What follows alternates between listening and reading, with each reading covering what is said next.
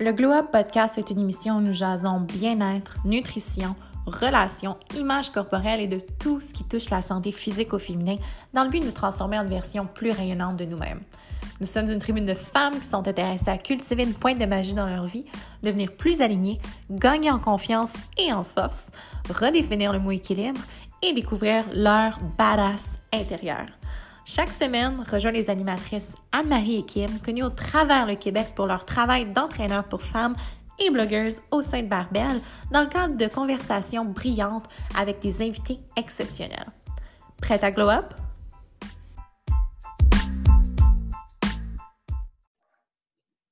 Bonjour les filles, bienvenue sur le Glow Up Podcast. Aujourd'hui, j'ai l'honneur de recevoir avec moi Noémie Séguin. Bonjour Noémie. Salut!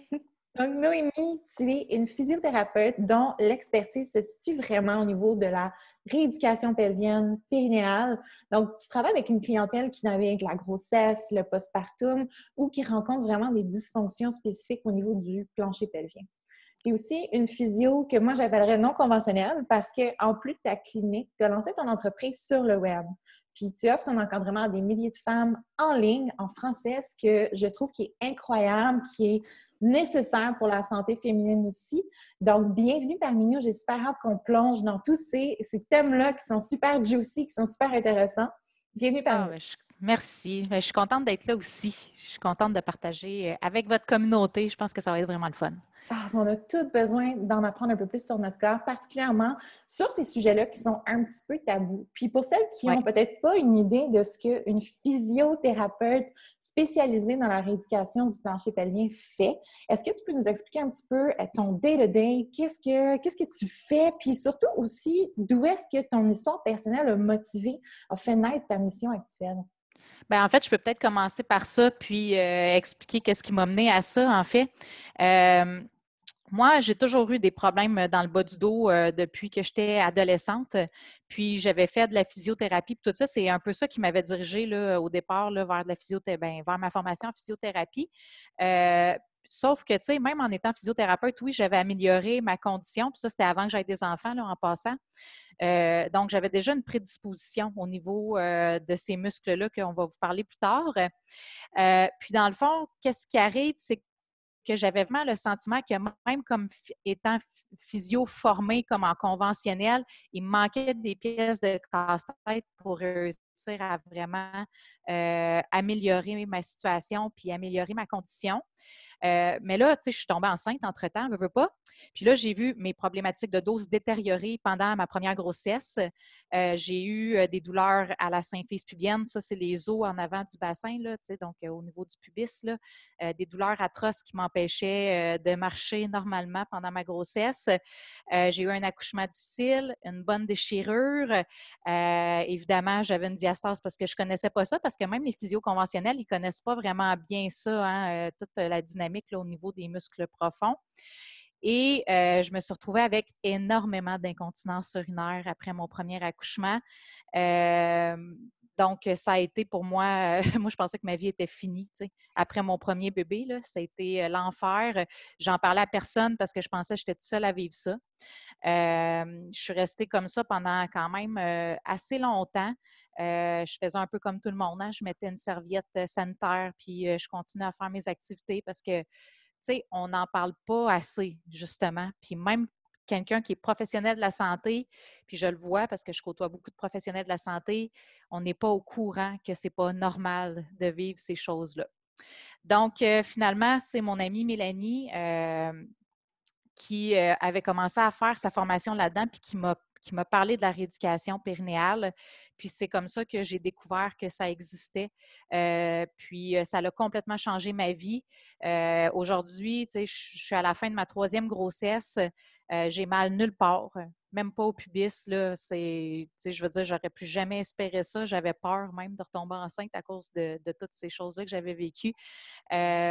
puis c'est ça, j'ai aucune incontinence. je me sens vraiment en contrôle. Je, je me suis entraînée jusqu'à la toute fin. Il y a des choses que j'ai modifiées à la fin parce que je trouvais bon que je manquais de contrôle au niveau des abdos à certains moments. Puis même cette semaine, je vais faire un live, là, mais je vais vous montrer, j'ai même pas de diastase. Donc, tu sais, je suis à 39 semaines, puis j'ai même pas de diastase base, puis j'en avais à mes deux autres. Fait que juste vous, dire à quel point on peut euh, faire une différence euh, au niveau du contrôle, puis de comment on peut rester active aussi pendant la grossesse, puis comment retourner aux activités par la suite, puis le faire de la bonne façon, sans se nuire immédiatement ou plus tard, mais on va en parler plus en détail. Donc, c'est vraiment parce que ça a changé ma vie que j'ai décidé de m'en aller euh, là-dedans pour aider plus de mamans parce que je trouvais que ça n'avait pas de bon sens qu'on ne sache pas que ça existe. Je trouvais que ça n'avait pas de sens que les filles continuent à vivre avec leurs symptômes quand il y a des solutions qui existent. Puis surtout, tu sais, qu'on le sait, là, ces choses-là ne s'améliorent pas nécessairement à travers le temps. Donc, euh, c'est vraiment la raison qui m'a amenée euh, à m'en aller dans cette direction-là. Donc, en rééducation périnéale, on traite un peu tout ce que j'ai décrit là, justement un peu dans mon histoire. Donc, on va vraiment accompagner les femmes au niveau de la prévention. on va les accompagner aussi pour qu'elles puissent être, qu'elles puissent atteindre leurs objectifs ou maintenir leurs objectifs dans, le fond, de se réaliser comme, comme femme sans compromettre leur santé euh, physique finalement. Donc, comme ça, vont pouvoir euh, reprendre leurs activités par la suite. Moi, je travaille beaucoup, beaucoup, je pousse beaucoup, beaucoup au niveau de la prévention de ce côté-là. Euh, par la suite, bien évidemment, on va traiter tous les symptômes qui sont reliés avec euh, les conséquences, le plus souvent de l'accouchement euh, et de la grossesse. Mais il faut savoir que, comme moi, par exemple, je vous disais, j'avais des maux d'eau avant mes grossesses. J'avais une prédisposition, j'avais déjà une faiblesse de ces muscles-là à la base qui ont juste été détériorés par cette par, la situation de la grossesse et l'accouchement. Fait qu'il y a des femmes qui n'ont jamais eu d'enfants puis qui ont déjà des symptômes qui sont présents. Là, Donc, mmh. ça, je pense que c'est important quand même de le mentionner. Donc, incontinence urinaire, descente d'organes, donc vessie, utérus, rectum, en général, c'est ceux-là le plus souvent. Euh, euh, diastase au niveau des abdominaux, euh, perte de contrôle aussi au niveau des abdominaux à l'effort. Euh, donc, on parle de perte de compétence. Des fois, on a une diastase, mais on n'a pas de diastase, mais on n'a pas de compétence. C'est deux choses quand même complètement différentes. Euh, on va traiter les douleurs au dos, les douleurs au bassin, même que, tu sais, souvent, on se fait référer des gens qui ont des périostites, donc des, des douleurs au tibia à la course à pied. puis finalement, on se rend compte que c'est une dysfonction du plancher pelvien qui fait en sorte qu'il entretient le problème sur le membre inférieur. Donc, euh, ça va très, très loin là, quand même, là, euh, toute la rééducation qui, qui se cache en arrière là, euh, des muscles profonds. Là. Donc, ça ressemble un peu à ça. Il y a tout le volet aussi de douleur aux relations sexuelles, hypertonicité du plancher pelvien, donc qu'on adresse également. Là. Donc, c'est très, très large. Là. On mmh. traite plein de clientèle, mais moi, je me concentre beaucoup, beaucoup sur la clientèle des mamans, de tous les âges, en fait. J'adore ça parce que tu parles vraiment du corps comme étant un système qui a des choses, des symptômes qu'on peut avoir qui en fait peuvent prendre leurs racines au niveau du plancher pelvien, au niveau des abdominaux, de notre capacité à bien les recruter. Puis je pense que ça vient vraiment faire le loup, faire la boucle avec le fait qu'il existe tellement de mythes. Puis comme tu le disais, il y a tellement de mamans ou de femmes en fait qui réalisent qu'ils ont des prédispositions à certaines problématiques, certaines dysfonctions uniquement quand elles traversent la grossesse et l'accouchement, le postpartum. Mais peut-être c'est des choses qui étaient, qui existaient avant, puis qu'on aurait pu adresser un petit peu plus tôt dans euh, notre cheminement. Puis, je me demandais justement, est-ce que tu peux nous expliquer un petit peu l'interaction entre le plancher pelvien puis les abdominaux? Comment est-ce que ce système-là marche de manière dynamique? je pense qu'il y a beaucoup de gens pour qui ils vont vraiment voir ces deux systèmes-là de manière séparée, mais en fait, c'est comme un système qui, qui est dynamique. Oui, puis j'irais même plus loin que ça. En fait, on va parler de, moi j'aime ça parler en termes de maison. Donc, euh, on va parler vraiment des muscles profonds qu'on appelle souvent le core. Puis, ce qu'il faut savoir, c'est que dans le fond, euh, là-dedans, on parle aussi de la respiration, du plancher pelvien, des abdominaux et de d'autres muscles aussi au niveau du dos qui s'appellent les multifides. Ces muscles-là, en fait, c'est vraiment les composantes de notre maison. Donc, il euh, faut savoir qu'un plancher, ça ne peut pas bien travailler s'il n'y a pas les murs autour pour euh, protéger la maison, et vice-versa. Donc, euh, tout ça doit travailler ensemble. On a besoin d'un toit qui, qui est solide aussi. Mais ce qu'il faut savoir, c'est que dans le fond, cette maison-là a besoin d'être une maison qui est souple, un peu comme je pourrais dire, euh, la, toiture du stade olympique. Donc, ce n'est pas, pas une maison qui est rigide, c'est une maison qui doit être adaptative, parce qu'il y a des choses qui se passent dans le corps, il y a, des mouvements qui se passent dans le corps. Puis, euh, effectivement, puis moi, je trouve que longtemps, on a beaucoup euh, pensé que la rééducation périnéale, c'était la rééducation du plancher pelvien, puis il faut faire des kegels, puis tout ça. Puis faire des Kegels tout seul, ça donne absolument rien parce que, comme tu dis, les abdominaux le plancher pelvien, ce sont des meilleurs amis. Surtout les abdominaux, ce qu'il faut comprendre, c'est qu'on n'en a pas, c'est pas qu'un seul muscle, hein, puis le plancher pelvien non plus. Ce sont des groupes de muscles. Donc, euh, un peu comme, euh, par exemple, dans une équipe de football, ben il y a des défenseurs, il y a des attaquants, il y a le corps arrière. Donc, ils ont tous des rôles différents, puis c'est ça qui va faire en sorte que l'équipe va bien travailler en ensemble.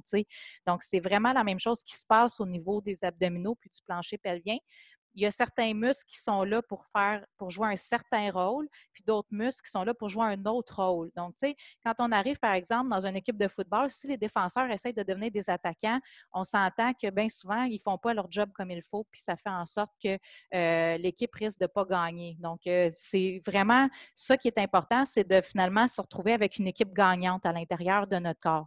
Moi, je fais plein d'analogies là, en passant. C'est comme. C'est euh, génial. Ça nous aide tellement à comprendre ce, ce système là qui est super complexe. Il y a des interactions vraiment complexes en, dépendamment des, euh, des, exigences qui sont mises sur lui. Mais justement, ça, ça me fait penser à notre clientèle d'athlètes, nous, les femmes qui aiment s'entraîner, qui vont tomber enceintes ou qui vont avoir un bébé puis qui veulent continuer à s'entraîner. Donc là, c'est sûr que ce système-là nous aide vraiment dans nos activités quotidiennes, que ce soit quand on fait de la marche ou quoi que ce soit, mais vraiment, ça nous aide aussi à soutenir dans, nos activités plus rigoureuses, dans les sports qu'on pratique.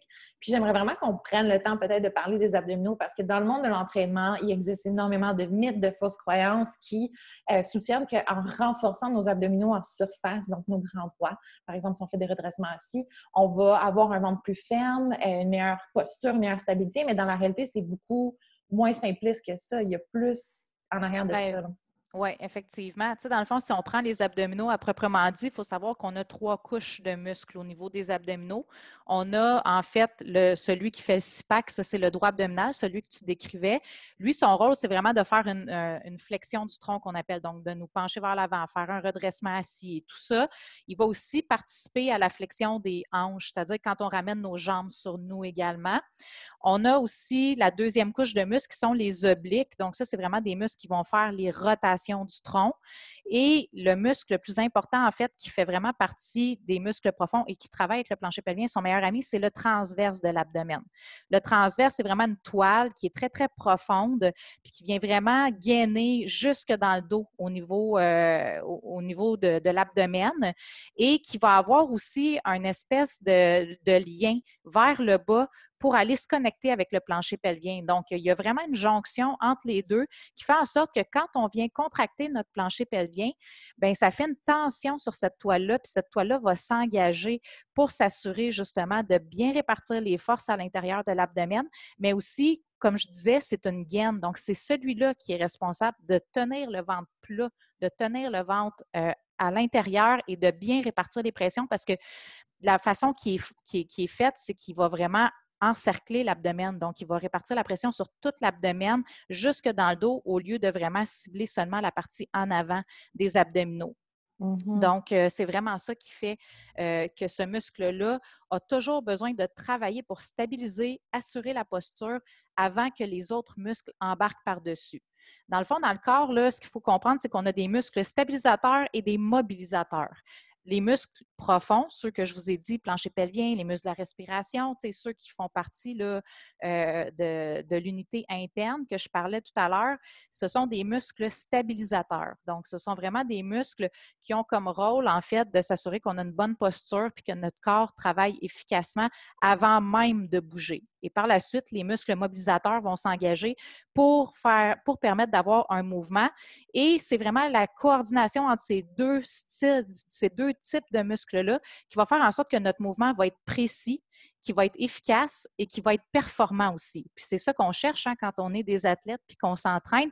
On cherche de la performance. Donc, tu sais, c'est juste de comprendre que ça a plusieurs rôles à jouer puis que tout le monde doit, doit travailler à un certain moment pour être bien synchronisé puis que tout le monde travaille bien ensemble.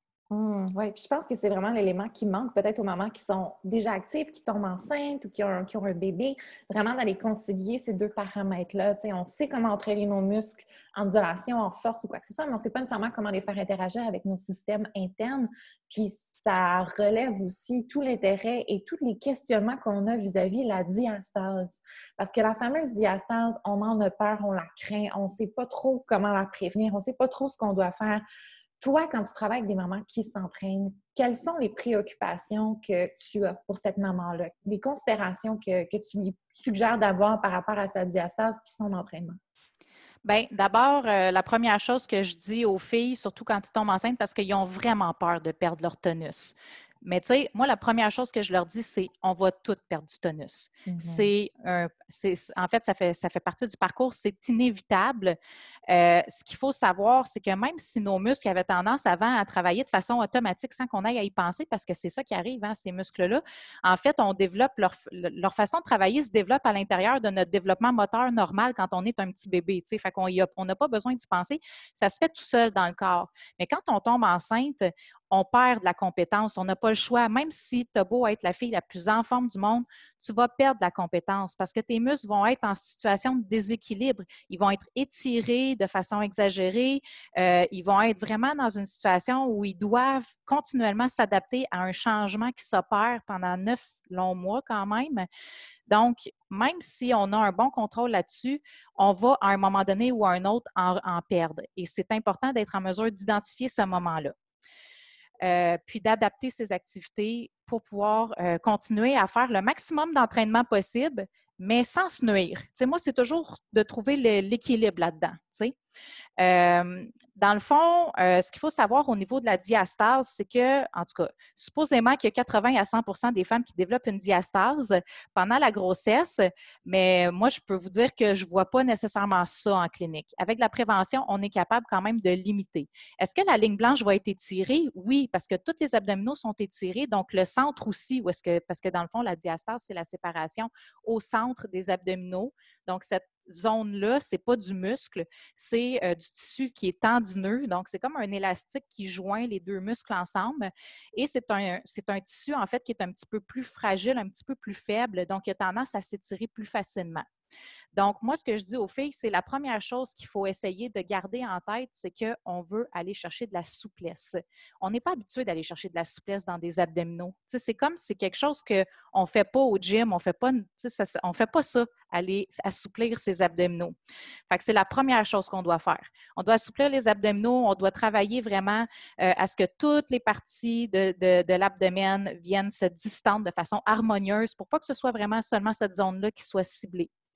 Par la suite, on veut s'assurer que nos, muscles profonds, qui ont tendance à devenir incompétents, on doit, on doit s'assurer qu'ils restent réveillés, qu'ils ne s'endorment pas pendant la grossesse. Donc, on veut toujours les garder actifs. C'est-à-dire que volontairement, on va devoir apprendre à les utiliser. Avant, on n'avait pas besoin de le faire volontairement, ça se faisait un peu tout seul pas pour toutes les filles. Là. Je, veux juste quand même que ce soit clair. Il y a des filles qui partent avec une prise au bâton. Là. Mais euh, dans le cas d'une fille qui a un bon euh, système de base, là, à un moment donné, il va arriver un jour où est-ce que la perte de contrôle va avoir lieu. Fait que moi, je leur dis, on réévalue à chaque mois. À chaque mois, on vérifie où est-ce qu'on en est au niveau du contrôle comment se comporte mon, transverse? Est-ce qu'il est encore capable de me soutenir dans ces situations-là? Puis je leur donne aussi euh, euh, des, en fait, des, indices qui leur indiquent, bien là, en ce moment, si ça fait ça pendant que tu t'entraînes ou si ça fait ça, bien, c'est un signe qu'en ce moment, ton transverse, il n'arrive plus à faire son travail. Même quand tu essayes de le garder actif, il n'y arrive plus. À ce moment-là, on doit commencer à adapter l'activité donc, c'est vraiment comme ça que, euh, que je fais de l'enseignement. Donc, tu sais, ça serait le fun de pouvoir prendre tous les exercices et dire, bien, cet exercice-là, à partir de 33 semaines, toi, tu ne le fais plus, celle-là, tu ne le fais plus à partir de tant de semaines. Mais ce n'est pas ça la réalité. La réalité, c'est qu'il y a des filles qui vont garder une compétence plus longtemps que d'autres et il y a des filles qui ont des ventres qui sont plus proéminents que d'autres. Et dans le fond, le premier indice qui vous indique de diminuer vos exercices, du moins euh, que vous avez l'habitude de faire avec vos abdominaux et de passer à un, stade plus de, euh, de, protection, ça va être le moment où vous allez commencer à avoir un petit ventre proéminent. Donc, euh, il y a des filles que ça arrive à 8 semaines de grossesse, puis il y a des filles que ça arrive à 20 semaines de grossesse, puis il y a des filles qui n'ont pas encore de vente à 23, 24 semaines. Donc, euh, ça peut varier vraiment d'une fille à l'autre. Oui, c'est tellement important de mentionner ça, de dire que c'est un processus qui est tellement individuel, personnel, qui va varier d'une femme à l'autre, mais aussi d'une grossesse à l'autre. Puis tu le mentionnais aussi au début du, euh, du podcast, de l'entrevue, que tu as eu des expériences complètement différentes avec tes grossesses. Puis je trouve que c'est encourageant, puis que ça démocratise un petit peu aussi cette, euh, cette période-là. Puis on en parle souvent. Moi, je dis souvent aux mamans, futures mamans dans notre communauté qui s'entraînent, qui veulent continuer à rester actives, que ce soit durant la grossesse ou en postpartum, que c'est pas parce que tu peux soulever X poids ou faire X exercices que tu as la capacité physique de le faire que tu devrais le faire comme tu disais, notre corps nous donne toujours du feedback. C'est vraiment important de valoriser ce feedback-là, de l'enregistrer, de le prendre en note, puis d'appliquer des changements face à ce, que, ce qui nous envoie comme message de notre corps versus ce qui est universellement accepté ou recommandé. Fait que j'adore que tu, tu mentionnes justement qu'il faut personnaliser ça.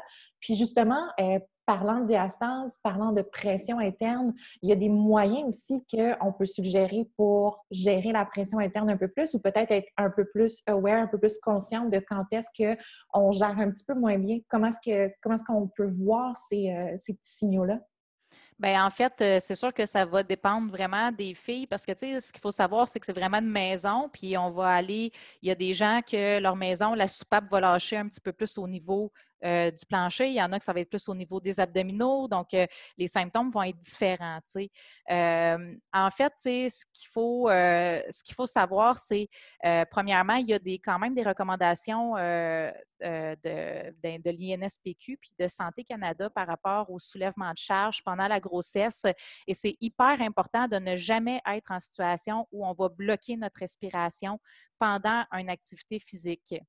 Donc, euh, parce que c'est pas juste euh, au niveau euh, des organes, là, parce que c'est sûr que bloquer sa respiration, ça veut dire abaisser son diaphragme, faire pression sur ses organes et favoriser leur descente puis l'affaiblissement des muscles aussi en même temps. Donc, c'est sûr qu'il y a vraiment tout l'indice de la respiration. À partir du moment où on fait une activité physique, parce que je sais, il y en a qui font euh, du crossfit ou qui font beaucoup euh, de musculation euh, de type haltérophilie, puis on encourage beaucoup à bloquer la respiration pour augmenter justement la pression. Mais là, c'est plus le temps d'utiliser ces techniques-là. De toute façon, juste pour vous le dire, là, en haltérophilie, il y a énormément de cas chez la femme d'incontinence urinaire avant même euh, d'avoir euh, euh, des, enfants parce que c'est pas une technique qui est, qui est correcte pour le corps, tu sais, dans le en CrossFit aussi, mais c'est comme socialement accepté dans ces milieux-là, puis c'est quelque chose même qui peut être valorisé pour dire « Ah ouais, tu as vraiment été super, euh, super lourd, tu as travaillé fort, donc tu as fait pipi par terre, puis euh, on, t'applaudit, puis c'est pas la fin du monde. Mais en fait, ça, ça relève vraiment, euh, ça pointe vers des problèmes qui sont beaucoup plus importants, qui sont sous-jacents, puis qu'il ne faut pas négliger du tout. Là. Effectivement, c'est ça. Fait donc, c'est important pendant la grossesse, surtout d'éviter ces situations-là parce que ça augmente la pression aussi au niveau sanguin, puis ça augmente aussi, en fait, le, ben, l'hypoxie au niveau du bébé, c'est-à-dire que l'oxygénation vers le, vers le placenta est, moins bonne, puis ça peut même favoriser aussi le décollement placentaire. Donc, il faut vraiment faire attention de ce côté-là, surtout quand on, on est quelqu'un qui aime ça lever lourd.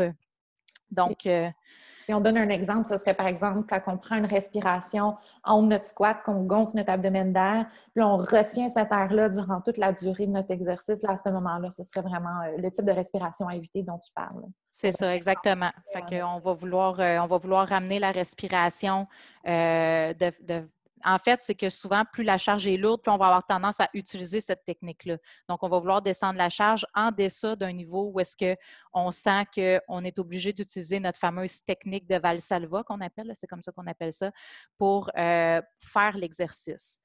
Ensuite de ça, moi, ce que je dis aux filles par rapport, euh, par rapport euh, aux, indices qui nous disent que euh, l'activité est plus adaptée pour nous, ben ça va être vraiment d'apprendre à s'auto-évaluer. Ça va être super important d'apprendre à s'auto-évaluer. D'ailleurs, tu sais, comme on parlait au début de, de, de, de la maison, sais, moi, dans ma mini formation gratuite, la première vidéo, on parle de la maison. Deuxième vidéo, on, s'auto-évalue. On apprend à s'auto-évaluer euh, parce que c'est la meilleure façon de pouvoir monitorer l'évolution d'une situation.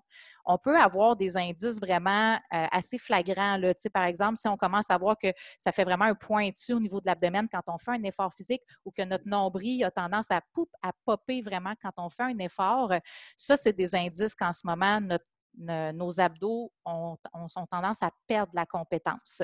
Puis c'est ce qui va amener ultimement à la diastase.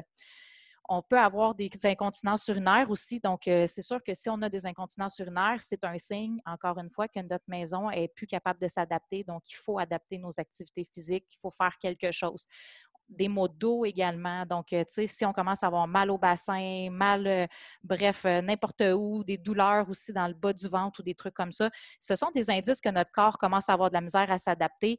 Donc, il y a des choses, il, y a des, y a, des, il y a des gestes à poser et il y a des choses à adapter. Mais il y a des choses qui sont asymptomatiques. Les descentes d'organes, souvent, sont asymptomatiques. donc, c'est-à-dire qu'on ne ressent pas nécessairement de symptômes qui sont liés à ça.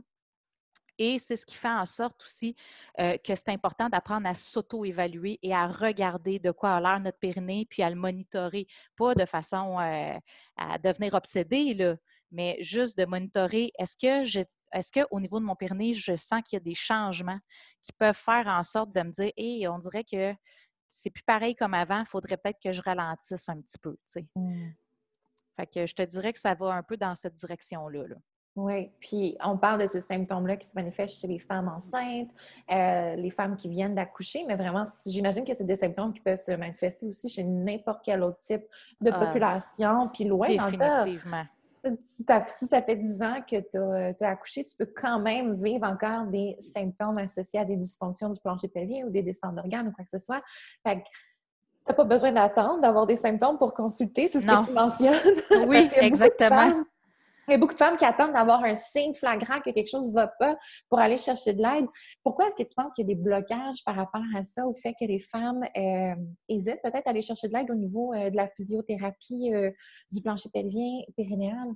Bien, moi, dans le fond, euh, ce que je remarque beaucoup, euh, c'est que ben, les filles ne sont pas informées, premièrement. Mmh Donc, euh, étant donné qu'ils n'ont pas l'information, ils ne savent pas que ça existe. Ça, c'est la première chose. la deuxième chose, c'est que, étant donné que on n'en parle pas beaucoup, puis que c'est la première fois qu'ils en entendent parler, on dirait qu'ils ne sont pas sûrs si c'est vraiment la bonne chose à faire ou, tu sais, on entend tellement de désinformation qu'on dirait que les filles ne savent plus par où s'en aller. Euh, puis, tu sais, il y en a beaucoup qui pensent qu'en retournant à l'entraînement, puis, tu sais, il y a beaucoup d'entraînements, justement, euh, tu sais, qui sont comme euh, de la du retour ou de la remise en forme, là, avec des exercices de Kegel puis tout ça. Malgré que les kinésiologues sont quand même de mieux en mieux formés, là, je ne veux pas dire que c'est pas bon ces, ces, trucs-là, mais ça reste que c'est de la, de la, remise en forme assez générale. Donc, donc, je pense que ça, c'est une des choses qui euh, bloque. Deuxièmement, ben, d'aller se faire évaluer au niveau du périnée, ça amène beaucoup de gêne chez certaines filles, donc qui attendent vraiment que le problème soit réellement là pour, euh, pour euh, aller consulter finalement. moi, je trouve que la façon, en fait, que les filles ont commencé de plus en plus à consulter, c'est euh, leurs amis qui les sensibilisent à ça. Mais ça demande toujours un certain, euh, il faut faire germer la graine. C'est encore, comme tu disais au début, c'est super tabou. Euh, c'est des choses qu'on ne parle pas. donc, d'aller consulter quelqu'un là-dedans, qu'est-ce qui va bien me faire faire? Fait que les filles sont un peu dans l'inconnu. Ça, ça, fait en sorte qu'ils ne savent pas. Puis, tu sais, dans le fond, il y a aussi tout le fait de se dire, ben ça va s'arranger tout seul par après ça va s'arranger avec le temps. Les médecins ne les sensibilisent pas beaucoup non plus. Il y en a que oui, là, je ne veux pas généraliser, mais ça fait en sorte qu'ils pensent que c'est normal. ils pensent juste que c'est normal, que ça fait partie du processus, puis que dans le fond, il n'y a rien à faire avec ça. Parce que mmh c'est ça, ils ne savent pas qu'il existe des choses à faire ou qu'il y a de la prévention à faire ou que, on a beaucoup véhiculé que la grossesse, l'accouchement, c'est quelque chose qui est naturel, mais c'est pas parce que c'est naturel qu'il ne faut pas écouter notre corps, puis il ne faut pas l'accompagner là-dedans, puis de juste comme faire semblant que ça n'existe pas, tu sais. Fait que il y, a vraiment une distinction à faire, euh, je pense, puis de la sensibilisation à faire de ce côté-là. Oui, tu as totalement raison, parce que oui, c'est naturel, mais c'est un catalyste aussi, la grossesse et l'accouchement d'un paquet de changements physiologiques qui sont monumentaux, physiologiques et hormonaux, puis on peut juste pas passer à côté de ça. Puis, tu sais, actuellement, les femmes, comme tu disais, en postnatal, ont un suivi à 6 à 8 semaines après avoir accouché. Puis, ils se font soit donner le feu vert ou le feu rouge vis-à-vis des activités qu'elles peuvent reprendre. Euh, puis, comme tu le mentionnais, généralement, c'est super généraliste, c'est pas très, très personnel. Puis, selon toi, est-ce que la manière de procéder actuelle offre assez d'informations à la nouvelle maman ou justement, est-ce que c'est nécessaire pour toutes les mamans d'avoir au moins une évaluation avec une physio euh, pour attester de oui, j'ai vraiment la capacité, les fonctions pour reprendre l'activité physique?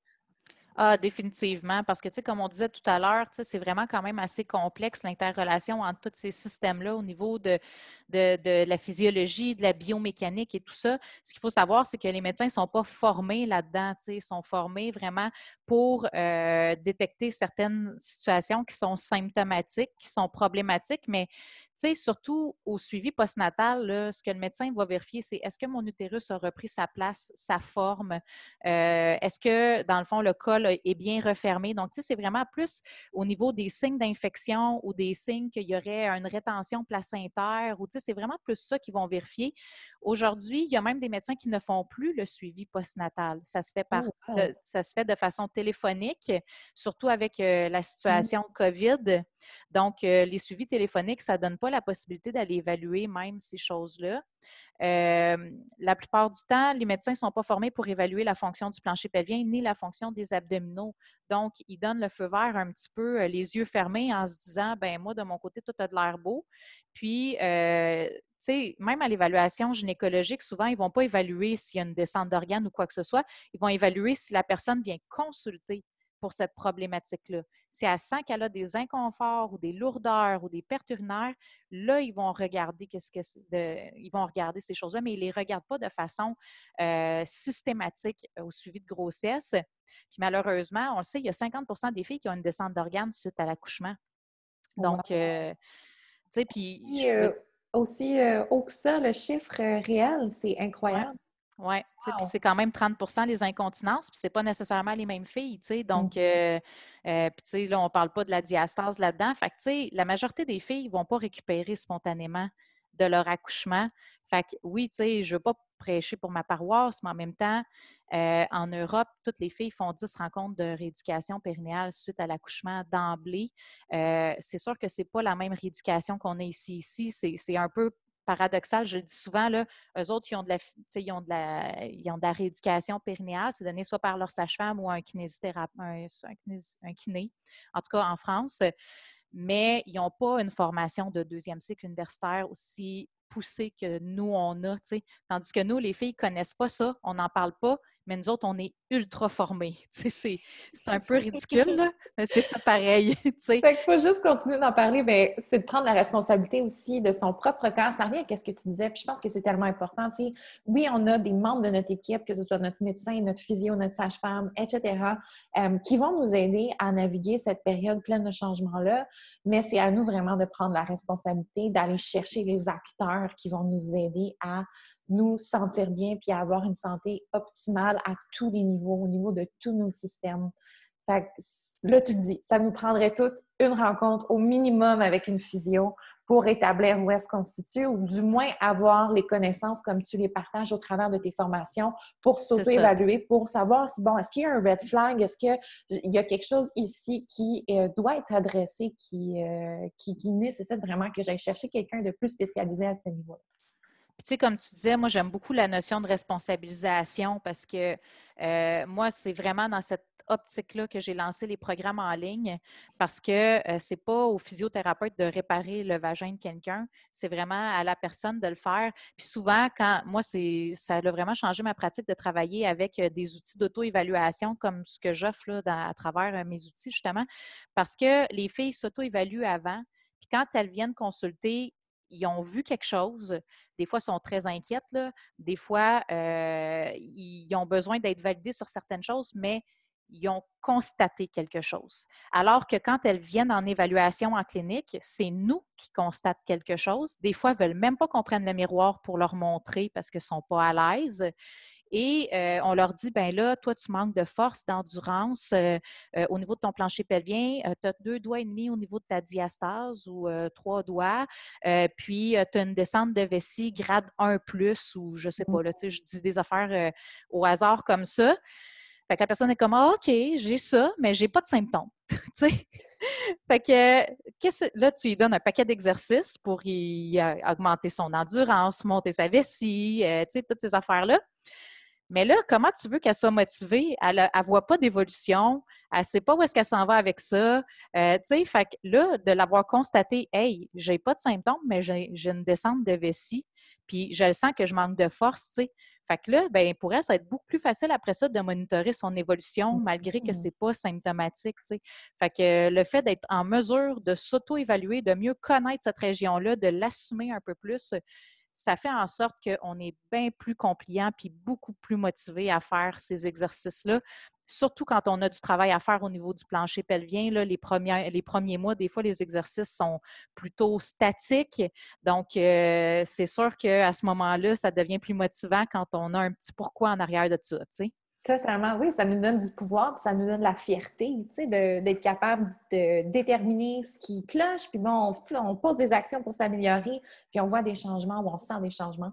Donc, euh, ça, c'est super. Puis, dans le postpartum, je pense aussi qu'il y a une différence à faire entre les différents types d'activités. Tu sais, quand on dit, ah oui, tu as le feu vert pour recommencer euh, l'activité physique, ça ne veut pas dire la même chose pour la fille qui fait du CrossFit versus pour celle qui fait de la marche rapide. c'est très différent dépendamment de, des stimulus qu'on va avoir en entraînement. Puis ça aussi, c'est à prendre en considération, puis à discuter avec sa physio ou à discuter avec quelqu'un de compétent qui peut nous orienter peut-être un petit peu mieux par rapport euh, aux modifications qu'il faut faire. Ah, tout à fait. Puis il y a des étapes à suivre aussi pour être capable de s'assurer qu'on est capable euh, de faire ces activités-là en ayant le contrôle. Donc, euh, c'est sûr que c'est un peu ça qu'on fait dans une rééducation. Hein, on vient introduire chacun des éléments de l'entraînement étape par étape. Comment on, comment on réintroduit le soulèvement de charge? on n'arrive pas du jour au lendemain. Puis, moi, je soulevais, euh, je ne sais pas, moi, je squattais 75 livres. Je ça de même, là. Euh, fait que là, à cette heure, je suis capable de squatter mon 75 livres. Mon médecin m'a dit OK, ça marche pas de même. Là. on, a on a quand même vécu une période de, de désentraînement. Puis là, il faut réintroduire l'activité suite à ça. Donc, euh, c'est vraiment le même processus qu'une personne qui subit une blessure importante puis qui va en chirurgie, qui a une période de convalescence, qui va avec ça. Euh, puis par la suite, bien, on réintroduit les activités en suivant une certaine démarche, un certain protocole, tu sais, entre guillemets, qui va nous assurer que si on suit toutes ces étapes-là dans cet ordre-là, on est pas mal certain que s'il y a quelque chose qui cloche en cours de route, on va le savoir avant qu'il soit trop tard. Et on n'aura pas nécessairement sauté d'étape et on va pouvoir être confiant que ce qu'on a fait, ça nous a permis de retourner vers nos activités ou vers nos objectifs. Là, mm-hmm. Parce que le but, c'est pas non plus de faire peur aux nouvelles mamans puis de leur dire, ben là, fais rien jusqu'à temps que ton plancher pelvien et tes abdominaux soient complètement guéris. C'est vraiment d'aller bâtir tranquillement de la force du tonus. C'est comme tu le mentionnais, oui, euh, d'aller chercher à peut-être stimuler nos muscles profonds, d'aller travailler notre plancher pelvien, dépendamment de ce qu'on a besoin de travailler. Mais il y a aussi le fascia qu'il faut qu'on aille renforcer et tout. Donc, vraiment d'aller bâtir de la force au travers de la résistance en augmentant progressivement. c'est vraiment ça qu'il faut garder à l'esprit, j'imagine. C'est pas de se dire qu'il faut être parfaite dans euh, sa physionomie avant d'entamer l'entraînement. C'est juste de se dire qu'on on part vraiment tranquillement, puis on ajoute des variables, puis de l'attention, puis de la résistance au fur et à mesure. C'est en plein ça. Puis, moi, dans le fond, c'est un peu ça que je propose dans mon programme de réadaptation complet. C'est vraiment euh, je prends les filles par la main puis je leur dis voici les étapes à suivre pour pouvoir sauter sur un petit trampoline. en passant par le crossfit, la randonnée pédestre, fait que, on va vraiment aborder tous ces sujets-là. C'est quoi les préalables? Comment? Bien souvent, les filles, puis il y en a qui sont très, très actives. J'ai une clientèle qui est vraiment active parce que je suis une personne, je pense, qui est moi-même très euh, sportive. Là. Donc, euh, j'attire une clientèle, en tout cas, une bonne partie de ma clientèle que c'est comme ça souvent, ils me disent Hey, Noémie, tu sais, en apprenant les techniques que tu m'as montrées, maintenant, je me sens vraiment plus solide puis plus, euh, même meilleure pour faire mes mouvements qu'avant ma grossesse. Mmh. Fait que se sentent plus en forme après. parce que ben on leur montre des stratégies au niveau euh, moteur qui leur permet après ça de bien plus profiter de leur entraînement. Oui, d'être des euh, meilleurs athlètes. Donc, euh, c'est super important ce que tu mentionnes parce qu'il y a beaucoup de femmes. Puis c'est juste c'est juste un peu euh, le sarcasme qui habite notre, notre société, de dire, bon, mais ben, quand tu deviens maman, ton corps est ruiné ou ton corps va être moins bon qu'avant ou ton corps va avoir des problématiques et puis il faut juste que tu acceptes ça tel quel. Mais en fait, comme tu dis, il y a possibilité de devenir une meilleure athlète, de devenir une femme qui, euh, pas juste au niveau physique, mais au niveau aussi moteur, fonctionne mieux. Donc, euh, ça, c'est vraiment inspirant c'est vraiment important, là. Ah oui, tout à fait, définitivement. Puis tu sais, comme tu disais, même physiquement, mais aussi mentalement, parce que ça nous donne un certain pouvoir. Puis tu sais, on se rend compte que même si on est une mère, on ne perd pas le pouvoir sur notre vie. tu sais. Mmh puis moi, c'est beaucoup ça dans ma mission aussi. tu sais. Oui, on parle beaucoup de rééducation abdominopelvienne, puis tout ça. Mais tu sais, c'est que comme mère, on a l'impression qu'on perd le pouvoir sur bien des choses dans notre vie. tu sais dont euh, le facteur temps, le facteur euh, euh, liberté. Donc, tu sais, de se dire, crème, c'est pas parce que je suis devenue une mère que obligatoirement, je suis plus une femme, tu sais. Au contraire, ça peut même être une opportunité de faire naître une femme encore plus grande, tu sais. Oui, une version 2.0, moi j'aime ça le dire comme ça. C'est une version 2.0 de toi. Totalement différente, mais ça ne veut pas nécessairement dire que c'est moins bon, ça peut être mieux. C'est sûr que c'est mieux. si on prend le temps de bien faire les choses, ça peut être vraiment mieux. J'adore ça. Puis, tu sais, moi, je dis tout le temps que de récupérer d'une grossesse aussi, d'un accouchement, ça prend au moins entre 12 et 18 mois. On dirait que personne ne veut me croire, surtout parce que les gens aiment se fier beaucoup à l'apparence, au physique de quelqu'un. Donc, sa perte de poids pour évaluer si la personne a bien rebondi de son accouchement, de sa grossesse ou pas, alors que c'est complètement trompeur. Ah, définitivement. Définitivement.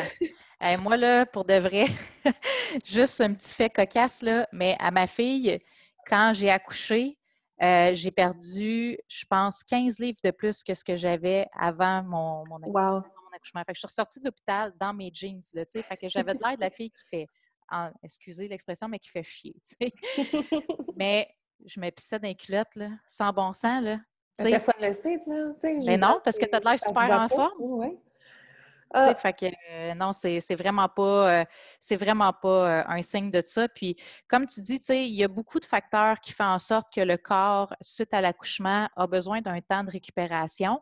On l'a dit, c'est un stress sur le corps, la grossesse, c'est un stress, l'accouchement, c'est un stress également sais, dépendamment aussi du mode d'accouchement, dépendamment euh, de comment s'est déroulé l'accouchement. Il y a des accouchements qui sont plus traumatiques que d'autres, donc qui ont besoin de récupérer. Il y a toute la génétique aussi en arrière de ça. Questionnez vos mères, parce que ce que vos mères vivent présentement, eux autres, il y a des fortes chances qu'ils n'en aient pas fait de rééducation.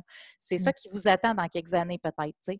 Donc, euh, ça reste quand même un facteur à considérer aussi. Puis, euh, où que je m'en allais avec ça? Je ne me rappelle plus. C'est, euh, ben, on parlait des, raisons pourquoi est-ce que ça peut être long de rebondir après l'accouchement. Oui, c'est ça. Il y a aussi, tu sais, que les hormones ne s'en vont pas du jour au lendemain de même. Là. On oh, accouche, puis c'est fini, les hormones.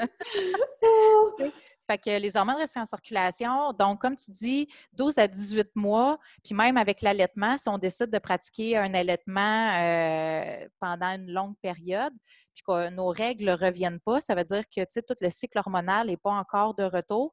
C'est un peu comme si on est en ménopause temporaire. Moi, j'aime ça le dire comme ça. Donc, euh, nos structures sont un petit peu plus relâchées, sont un petit peu moins réactives.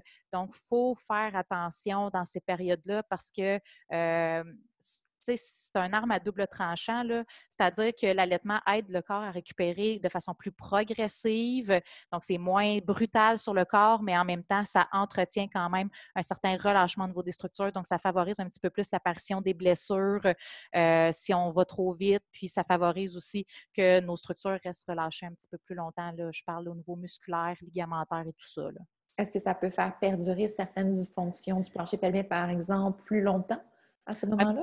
Un petit peu. C'est sûr que les études sont encore mitigées de ce côté-là. Euh, j'ai hâte qu'on ait vraiment quelque chose de noir sur blanc, mais euh, on l'observe quand même en clinique, puis on essaie quand même de sensibiliser les, femmes à ça parce que, euh, des fois, ils ont l'impression que leur vessie attarde ou leur, leur urette tarde à remonter, mais tant qu'on allaite, on n'est pas en récupération complète. Puis ça, ça peut aller jusqu'à deux ans suite à l'arrêt de l'allaitement. Et on le sait, souvent, les filles, on a les bébés quand même assez rapprochés, on n'a même pas fini d'allaiter on en a un autre. Fait on peut rester en période périnatale pendant 5-6 ans. Donc, c'est juste de savoir que pendant ce temps-là, notre corps n'est pas à son, à son état normal. Donc, il faut, faut y faire attention. Mm-hmm. J'adore ça. Puis pour une maman qui n'a pas accès à une physio comme toi dans son coin, qui n'a pas les ressources peut-être pour ça, quels sont les moyens qu'elle peut s'aider, qu'elle peut aller chercher du support. Je sais que toi, tu offres beaucoup de choses en ligne. Qu'est-ce que tu conseillerais à la nouvelle maman ou à la future maman qui veut soit se préparer à l'accouchement ou qui vient d'accoucher, qui va aller chercher des réponses à ces questions? Bien, c'est sûr que, tu sais, à travers euh, les outils gratuits, bien, tu sais, puis euh, dans les programmes en ligne, on a énormément de mamans qui viennent de loin. Euh, dans le fond, dans les programmes, on a des filles justement là, qui sont dans en Abitibi, tu sais, que le physio est à deux heures de route, ne peuvent pas y aller à chaque semaine. Tu sais, c'est impossible. Il y a des filles qui sont dans le Grand Nord, aux îles de la Madeleine. Tu sais, donc, c'est vraiment, ça leur. Puis justement, tu sais, ils me disent, ben là, on avait une physio, puis elle est partie. Tu sais, parce qu'ils ont une physio Pour toute la région. c'est ça, tu sais. C'est pas la même réalité, là. Non, non, pas du tout. Fait c'est sûr que le fait d'avoir accès à ces outils-là en ligne, ça a vraiment fait une différence pour elle. Je me fais écrire régulièrement par des filles qui me disent que, euh, tu sais, puis il y en a même qui sont dans l'Ouest canadien, qui n'ont pas accès à des ressources en français, tu sais. Donc, euh, euh, juste au moins d'avoir des ressources en français pour pouvoir les aider, ça les ça, leur permet d'évoluer mieux dans leur éducation. Donc, euh, oui, effectivement, je pense vraiment que le, le, fait d'avoir pivoté en ligne comme ça, ça a fait une grosse différence dans la vie, euh, ah dans la vie euh, de, plusieurs mamans. Là. Oui, parce qu'il y a tellement de femmes qui ont des questions. J'ai mis en ligne justement hier soir une boîte de questions sur Instagram pour qu'on puisse répondre aux questions des auditrices. Puis j'ai eu tellement de questions. C'est absolument Ça n'a pas été long. oh mon Dieu! Non, tout le monde a des questions sur qu'est-ce que je fais avec mon plancher pelvien, mes abdominaux, qu'est-ce qui se passe avec mon corps? Donc, on va pouvoir plonger là-dedans. Puis en passant, les filles, je vais mettre toutes les ressources de Noémie dans les show notes. Donc, vous allez pouvoir aller consulter ça, aller consulter ses programmes en ligne, ses outils gratuits dont elle parlait. Euh, fait que surtout dans les questions de nos auditrices, parce qu'il y en a des excellentes, puis euh, vraiment des choses qui, je crois, vont répondre euh, à ce que beaucoup de mamans se posent actuellement. Euh, moi, je trouvais vraiment intéressant le fait euh, qu'il y avait quelqu'un qui demandait qu'est-ce qui se passe si j'ai eu une césarienne? Est-ce que j'ai besoin de faire la rééducation euh, de la même manière que quelqu'un qui a eu un accouchement vaginal? Bien, en fait, ce qu'il faut savoir, c'est que si on a eu une césarienne, ça, va dépendre de le pourquoi on a eu une césarienne pour commencer. si on a eu une césarienne qui était planifiée, ça va être un peu différent d'une césarienne d'urgence aussi. Donc, il y a certaines différences de ce côté-là. Euh, ce qu'il faut savoir, c'est que la base de la rééducation va demeurer la même. On veut, on veut rééduquer notre maison. On veut resolidifier chacune des composantes de la maison. C'est juste que ce n'est pas nécessairement les mêmes composantes de la maison qui vont devoir nécessiter la même attention. Donc, oui, on veut s'assurer que tout le monde travaille bien ensemble. Mais ce qu'il faut savoir, c'est que quand on a une césarienne, on se fait trancher. Tu sais, quand je disais qu'il y avait un lien entre le plancher pelvien et le transverse, on se fait trancher directement ce lien-là. Fait que c'est comme si on vient de dire à deux meilleurs amis, c'est fini, vous ne travaillez plus ensemble. C'est ça qui va faire en sorte que souvent, les filles qui ont des césariennes n'ont pas de symptômes urinaires directs en partant, là, mais ça peut prendre vraiment plusieurs années avant que les symptômes urinaires commencent à se faire sentir parce que les abdominaux, euh, travaille à contre-courant avec le plancher pelvien, c'est ça qui va l'affaiblir à travers le temps. Donc, mmh. on veut vraiment s'assurer que les deux recommencent à se parler aussi, étant donné, quand, quand on parle de césarienne, on parle euh, de quand même une plaie sur environ euh, deux pouces de tissu. Donc, euh, c'est pas juste une petite cicatrice sur le dessus, c'est la pointe de l'iceberg ça va beaucoup plus en profondeur. Ça peut s'étendre jusqu'à la vessie, ça peut s'étendre jusqu'aux ovaires, ça peut s'étendre jusqu'aux intestins. Et donc, souvent, ça va amener des tiraillements, des troubles digestifs, des trucs comme ça. Donc, ça va être important d'aller travailler un petit peu plus euh, au niveau euh, de la thérapie manuelle, donc euh, d'aller travailler vraiment les tissus pour que la cicatrice soit souple, les abdominaux soient souples, puis que le tissu bouge bien. Donc, on va mettre un peu plus l'accent de ce côté-là également dans la rééducation. Mais c'est toutes des choses qui sont abordées dans le programme complet en fait. Là, donc, les filles ont toutes les techniques pour pouvoir travailler ces choses-là. Vous savez où aller, les filles. Vous irez consulter euh, les, super programmes de Noémie. Il y a aussi quelqu'un qui demandait bon, c'est quand un bon moment pour faire vérifier le tout, pour aller euh, prendre un rendez-vous avec une physiopelvienne après l'accouchement ou durant la grossesse? Quand est-ce que c'est le meilleur moment? Bien, en fait, moi, je dis souvent aux filles, pendant la grossesse, le meilleur moment pour aller consulter, c'est autour de 30 semaines. Parce que, dans le fond, s'il y a une diastase qui commence à s'installer, c'est là qu'elle va commencer à être plus présente. Puis si on commence à avoir de, l'incompétence au niveau du plancher pelvien, puis au niveau du soutien des organes, c'est là que ça va commencer à se faire sentir. Donc, euh, autour de 30 semaines, c'est un bon moment pour aller faire vérifier le tout. Euh, mais par la suite, il euh, faut faire les exercices pour euh, préparer et éviter les déchirures, mais ça, c'est un autre sujet qui est super important, soit dit en passant. Euh, puis en postnatal, en fait, on va souvent recommander aux filles de venir consulter six ben, en fait, quatre à six semaines pour un accouchement naturel par voie vaginale, huit semaines pour un accouchement par césarienne. Mais euh, ça dépend toujours euh, du traumatisme. Si vous n'avez pas eu de déchirure ou si vos points sont tout de suite tombés, vous pouvez aller consulter plus rapidement là, en rééducation. Euh, moi, c'est sûr que dans le programme, par exemple, de préparation à l'accouchement, je donne des choses à faire dans les six premières semaines. Donc, les filles n'ont pas besoin d'attendre de voir leur physio pour commencer à faire des choses de leur côté, ce qui fait en sorte qu'ils prennent un peu d'avance sur le processus euh, au lieu de poireauter à la maison puis pas savoir quoi faire. Mais il y a des choses qu'on peut commencer tout de suite après l'accouchement euh, sans problème. Euh, mais pour aller consulter un physio, en général, ils ne voudront pas vous consulter voudront pas vous voir avant 4 à 6 semaines en général. OK. Puis justement, j'ai deux questions exactement en lien avec ce que tu viens de dire qui me proviennent des auditrices. Donc, numéro un, comment est-ce qu'on se prépare euh, le plancher pelvien à l'accouchement? Bien, en fait, on va vouloir le préparer en s'assurant que ben, il est fonctionnel au niveau de la force, au niveau de l'endurance, mais au niveau de sa capacité de relaxation aussi. On veut s'assurer qu'il le max, qu'il ait le maximum de souplesse. Donc, le dernier trimestre, on va le consacrer à euh, étirer notre périnée avec différentes techniques. Là. Je peux peut-être en donner une pour euh, les auditeurs. Oui, petit peu, ça super. Ben, en fait, si vous imaginez votre euh, si vous imaginez votre orifice vaginal comme une horloge, vous allez entrer votre pouce à l'intérieur de l'entrée vaginale jusqu'à peu près la, ben, en fait, juste un petit peu plus loin que votre phalange, euh, de votre première articulation. Et vous allez faire une pression vraiment pour renfoncer le tissu là, euh, à 6 heures vers l'anus. Donc, vraiment comme si vous vouliez euh, ouvrir l'orifice pour agrandir le trou, finalement. C'est vraiment ça qu'on veut faire. et on va aussi faire ça à 5 heures et on va le faire à 8 heures également. Ça, je dis une niaiserie. À 4 heures. C'est ça, 4-5 heures.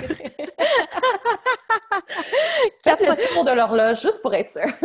oui, c'est ça. Il y a des bouts qui a des os, là. Fait que, vous n'allez pas sentir que vous pouvez tirer très loin, mais il faut quand même que vous sentiez que ça tire. C'est ça qu'il faut garder en tête. Il faut sentir que ça tire puis que c'est inconfortable. On va garder cet étirement-là 30 secondes et on va le répéter trois fois à chacun des endroits. Donc, euh, à 4-5 heures, 6 heures, puis euh, 7-8 heures. Puis on fait ça combien de fois par jour? Une fois, c'est suffisant ou un petit peu plus? Ben, tu sais, c'est sûr que moi, ce que je dis aux filles, c'est quand vous prenez votre douche, asseyez-vous dans le fond de la douche puis faites l'exercice euh, au moins une fois euh, à tous les jours. C'est sûr que dans le programme, je, je donne vraiment plus de détails puis plus d'exercices que ça. Là, on va vraiment euh, plus loin, mais c'est au moins un exercice de base là, qui, qui va permettre au plancher pelvien de s'assurer d'être souple. Puis, tu sais, comme je dis souvent aux filles, parce que souvent, on recommande, tu sais, OK, euh, pour euh, les filles qui sont asymptomatiques ou qui n'ont pas de problème, puis tout ça, pouvez continuer les activités avec impact, même au-delà du deuxième trimestre. Mais moi, je suis comme plus ou moins euh, pour ça, parce que j'ai observé beaucoup de filles, justement, à cause de la surcharge de la grossesse, puis tout ça, que ça demande déjà un surplus de travail au niveau du plancher pelvien. Donc, il développe de l'hypertonicité, c'est-à-dire qu'il a tendance à devenir contracté et à ne plus se décontracter pour protéger justement les structures.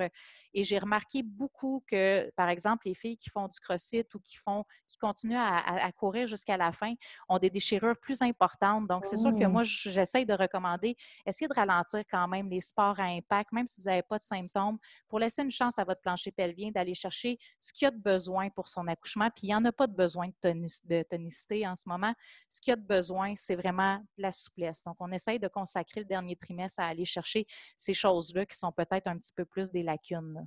Mmh, j'adore que tu dises ça, que tu mentionnes ça, parce que je pense que c'est une information que les femmes ne sont pas nécessairement au courant. Puis on avait justement une question euh, de quelqu'un qui nous disait Bon, moi, je fais de la course, comment je fais pour relaxer mon plancher pelvien un petit peu plus? Parce que tu parles, comme tu disais, d'hypertonicité en réponse à l'activité physique euh, plus intense. Puis, euh, en fait, ce serait juste de réduire l'intensité, réduire les impacts et tout. Hein? Bien, définitivement, c'est ça.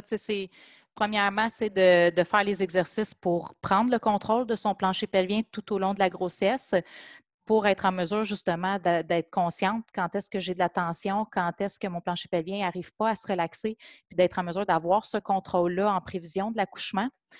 Parce qu'on ne se le cachera pas, l'accouchement, c'est comme un moment où est-ce que notre corps a tendance à sentir que c'est menaçant. Quand le bébé descend dans le bassin, puis que le périnée commence à se faire étirer, ça ne fait pas du bien. Puis souvent, on a tendance à se crisper comme ça. Fait que là, il faut être en mesure justement d'avoir les bons réflexes pour se dire Hey, je me sens crispé, laisse aller. Fait mm-hmm. que le fait de faire les exercices, ça permet vraiment de se pratiquer à, cette, à, cette, euh, à cet événement-là qui s'en vient. Tu sais, quand on parle de, de spécificité à l'entraînement, on est en train de s'entraîner pour accoucher. C'est ça, notre prochaine, c'est, ça notre prochaine compétition qui s'en vient. Quels sont les préalables pour que je sois à mon plein potentiel mmh. pour l'accouchement qui s'en vient? Et ce n'est pas en ayant un périnée qui, a un maximum de tonicité, c'est vraiment en ayant un périnée qui a le maximum de contrôle et le maximum de souplesse. là, je parle pour les filles qui ont tendance à avoir des périnées qui sont hypertoniques, qui font beaucoup euh, de sport d'impact, parce que c'est sûr que si vous arrivez au troisième trimestre et que vous avez des fuites urinaires, mon discours va être un peu différent. Vous autres, vous avez le droit de faire un petit peu plus de renforcement. Mais euh, pour les filles qui sont sportives, qui n'ont pas de symptômes, qui courent encore à 36 semaines, je vous dirais, moi, j'aurais tendance à mettre ça un peu de côté, puis à me dire, regarde, si ça me permet après ça d'avoir un meilleur accouchement, puis de retourner faire ma course un petit peu plus tôt après, pourquoi pas? Hein? Ouais. Fait qu'on change son focus, parce que je sais que les filles athlètes qui aiment s'entraîner, c'est des filles drivées qui veulent être dans l'action, dans les gestes concrets. Fait qu'on change son focus de l'entraînement intensif d'essayer de, maintenir ses acquis jusqu'à la toute fin vers je me prépare à l'accouchement, je développe de l'endurance par rapport à ce que mon périnée va avoir à faire à ce niveau-là pour cette, ce gros événement-là, cette grosse compétition-là. J'adore que tu aies utilisé le mot compétition. Ben, oui, mais c'est ça. Ben, je pense que c'est si on leur permet aux filles de voir que c'est ça qui s'en vient, puis que leur focus, ça reste sur une, certaine on va dire performance, j'aime pas dire mm-hmm. ça, mais tu sais, c'est un nouveau sport qu'on ne connaît pas, qu'on ne sait pas à quoi s'attendre. Puis il y, a, la préparation physique, puis il y a la préparation mentale aussi qui va avec ça. Donc, euh, tu sais, de vraiment le voir de cette façon-là, ça fait une grosse différence sur la motivation qu'on a, puis notre perspective par rapport à notre sport, parce qu'on a tellement peur de perdre nos acquis, puis que ça soit long les récupérer après, mais peu importe, ça va arriver. Donc, mmh. il faut juste se dire que ça fait partie du processus. Puis, tu sais, euh, je veux dire, euh, si on regarde plein de filles autour de nous, puis tu sais, toi, tu en es un bel exemple aussi, ça, se récupère, puis on est capable d'aller chercher ce qu'on a perdu. Oui, avec le temps, puis avec vraiment l'ajout de résistance progressive en, en postpartum c'est comme la première fois que tu as bâti ta force musculaire ou bien euh, ton endurance. Ça va être le, même principe, le même processus, un petit peu différent, mais il y a toujours moyen d'aller récupérer les acquis qui sont perdus durant la grossesse parce que de toute façon, comme tu le mentionnais au début de l'entrevue, c'est inévitable que ça va arriver pour des raisons hormonales et physiologiques. Exactement. Puis, tu sais, c'est qu'est-ce qui est mieux de, le faire euh, en suivant une certaine, une certaine logique qui va nous permettre de rester dans une, pas trop prudent, mais de rester dans quelque chose qui est euh, en protection que mmh d'essayer d'aller trop vite, puis d'après ça se blesser ou de se retrouver avec une chirurgie ou, tu sais, là, parce qu'une fois qu'on a une chirurgie, là, c'est fini, là, les impacts. Là. On ne peut plus retourner sauter. Mmh. Fait euh, on est mieux de faire attention puis de sauter graduellement. oui, c'est tellement temporaire. En plus, la grossesse, là, c'est neuf mois, c'est long quand on est dedans, mais c'est vite passé quand même. Ah oui, c'est vite passé. J'accouche dans quatre jours. En tout cas, supposément dans quatre jours. Ça passait vite. oh, finalement. Hein? oui. Puis justement, il y a quelqu'un qui demande dans les questions qu'on a reçues le temps d'attente optimal entre deux grossesses pour se permettre de récupérer au niveau du plancher pelvien? Bien, tu sais, c'est sûr que je vais, je prêcher pour ma paroisse, mais c'est sûr que si vous faites vos devoirs, là, que vous êtes, que vous avez eu vraiment un accouchement qui est comme pas trop problématique, euh, euh, puis que vous avez bien fait vos devoirs, ça prend à peu près quatre mois récupérer au niveau du plancher pelvien. Après ça, on reprend nos activités physiques. Moi, je dirais quand même, tu sais, il faut quand même avoir un certain, une certaine forme physique avant de retomber enceinte. Il ne faut pas sentir qu'on est déconditionné faut sentir qu'on se rapproche de, de notre niveau de forme de avant l'autre grossesse. Fait ça peut prendre peut-être un huit mois en tout et partout euh, dans une situation non problématique là, en tant que telle. C'est sûr que tant et aussi longtemps que vous avez des symptômes, moi, je vous recommande d'attendre, mais pas d'attendre chez vous de même, euh, là, à, que, le temps passe. C'est ça, attendre activement. Mmh Exactement. Fait que si vous faites bien vos devoirs, c'est sûr que le délai entre deux grossesses va être réduit parce que vous allez avoir accompagné votre corps puis vous allez avoir un peu accéléré son niveau, de, sa, sa guérison. Euh, entre deux grossesses. Mais c'est sûr que par rapport à, par exemple, à, une césarienne, ben là, c'est sûr que si vous voulez tenter un accouchement vaginal après césarienne, un AVAC, là, il faut attendre les délais prescrits pour pouvoir le faire. ça, c'est une autre histoire, mais c'est le bon moment pour favoriser la récupération parce qu'un AVAC, c'est comme un premier accouchement vaginal. Après ça être fait, scraper les abdos. Fait c'est encore plus important de faire le travail. D'être bien préparé. Il y a une dernière question ici que je voulais te poser qui nous vient d'une auditrice qui dit Elle, je me suis fait dire que je n'avais plus de diastase, mais quand je fais certains exercices, je vois un cône. Donc, je vois un petit dôme au niveau de mon abdomen. Je me demande ce que ça signifie à ce moment-là. Bien, en fait, tout à l'heure, je vous ai expliqué qu'il y avait une différence entre la diastase puis la perte de contrôle ou l'incompétence abdominale. Ce qu'il faut savoir, c'est qu'une diastase, en fait, si on se base vraiment réellement sur la définition pure, c'est une, une séparation de deux doigts ou plus euh, au niveau de la ligne blanche. Mais euh, on peut avoir une diastase de deux doigts qui fait un dôme, premièrement, qui fait vraiment une protrusion. Et à ce moment-là, on va quand même le considérer comme étant une. Moi, je le considère personnellement comme étant une diastase euh, parce qu'on a une perte de contrôle. Mmh vraiment flagrante à ce niveau-là. Euh, mais c'est vraiment, dans le fond, ce qu'il faut garder en tête, c'est que dans une situation comme ça, c'est que tes muscles manquent de compétences. Ils ont besoin, même s'ils ne sont pas séparés, ils ont besoin de réapprendre à travailler. Ce n'est pas parce qu'il n'y a pas de séparation entre les deux qu'ils savent nécessairement comment bien travailler ensemble. C'est mmh vraiment simplement ça.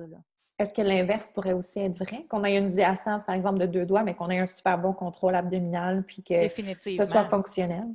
Définitivement. Puis de, plus en plus dans les études, on détermine que l'espacement entre les abdominaux, ce n'est plus euh, la donnée la plus importante euh, au niveau de la diastase, mais c'est vraiment la capacité de mettre en tension la ligne blanche avec nos muscles mmh. qui va faire qu'on va avoir ce contrôle-là et qu'on va être efficace au niveau, euh, dans le fond, de, de, la dynamique des abdominaux. Donc, la séparation en tant que telle, je ne veux pas dire qu'elle est vraiment pas importante, mais on parle beaucoup, de moins en moins de vouloir rapprocher les abdominaux, mais plutôt d'aller chercher euh, à mettre de la tension puis à aller chercher de la compétence. Hum, j'adore ça, récupérer au niveau du fascia puis au niveau de nos abdominaux sans nécessairement capoter si on a une séparation de deux doigts, puis de voir ça comme la fin du monde. Exactement. Ah, génial! Hey Noémie, où est-ce qu'on peut te trouver sur le web, sur les médias sociaux pour en apprendre plus? Parce que là, on vient de terminer l'entrevue, puis je suis sûre et certaine que toutes les filles qui nous ont écoutées veulent avoir plus de détails sur ce que tu fais, puis sur ce que tu as à partager. C'est tellement intéressant. Bien, c'est sûr que si vous voulez aller euh, sur ma chaîne YouTube, euh, là, c'est sûr que je pense que tu vas laisser les liens, là, mais j'ai la chaîne YouTube. Dans les euh, show notes. J'ai euh, un blog aussi, le physiopelvienne.com. Là, vraiment, euh, là-dessus, vous avez accès, là, quand vous allez sur le site, vous avez accès à la mini-formation gratuite que vous pouvez vous inscrire. Vous avez des articles de blog sur différents euh, sujets, justement, de la césarienne aux incontinences urinaires, en passant par la maison, comment elle fonctionne. Il y a des exercices de plancher pelvien aussi que je propose de respiration et tout ça. Donc, c'est un très bel endroit pour commencer à me connaître. Euh, je suis très active aussi sur Facebook, euh, à travers euh, la page Facebook, à travers Instagram aussi.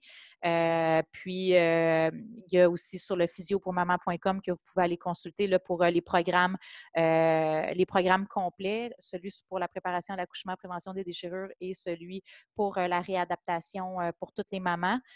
donc, c'est vraiment les outils que j'offre en ligne. Puis, à partir de après mon accouchement, donc c'est imminent, je vais, c'est sûr que si vous me suivez en story, vous allez vraiment pouvoir suivre ma rééducation en live, donc vraiment day to day. Puis, je vais commencer vraiment à donner des exercices plus concrets aussi, rapides qu'on peut faire. en tout cas, on est en train de changer un peu notre formule de ce côté-là, mais c'est sûr que moi, ça a toujours été important qu'on établisse des bases solides. Donc, c'est pour ça que je n'ai pas donné beaucoup d'exercices ultra concrets, genre d'abdominaux. J'ai vraiment beaucoup travaillé sur les bases avec mes, outils gratuits.